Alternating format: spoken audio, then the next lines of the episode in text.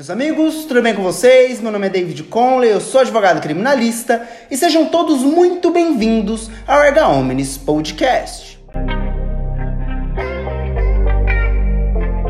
E o nosso tema de hoje será os oito atos que o delegado de polícia pode realizar no aso de uma prisão em flagrante.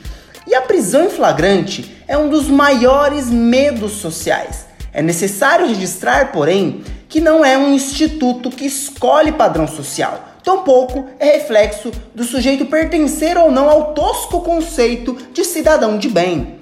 Todos estamos passíveis de sermos presos em flagrante, daí a importância de discutirmos a situação. Dito isto, o Código de Processo Penal determina as diligências que podem ser tomadas pela autoridade policial no ato de uma prisão em flagrante. Então vamos a elas. A primeira é a possibilidade de dirigir-se ao local dos fatos. Aqui, o delegado de polícia poderá isolar o local a fim de que o estado das coisas não seja alterado até a chegada dos peritos criminais. Número 2 é lícito à autoridade policial apreender objetos que guardem relação com os fatos, como armas, quando já tiverem sido liberados pelos peritos criminais.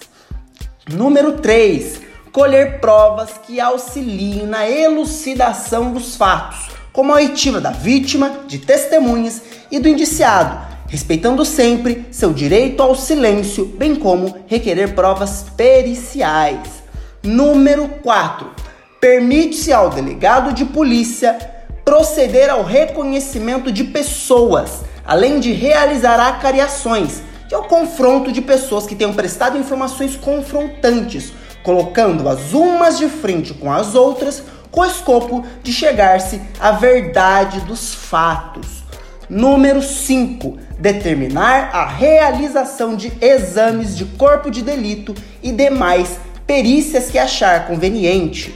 Número 6. Ordenar a identificação do indiciado por suas digitais e juntar aos autos sua folha de antecedentes criminais.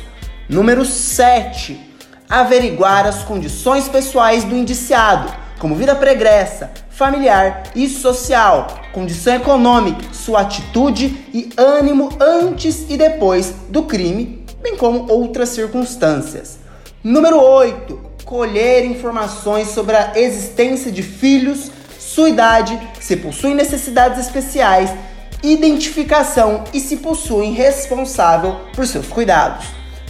Feitas essas breves considerações, importante registrar ainda que é imprescindível estar acompanhado de advogado para evitar que abusos sejam cometidos, bem como que provas ilícitas sejam colhidas. Meus amigos, por hoje é isso. Aguardo todos no nosso próximo episódio.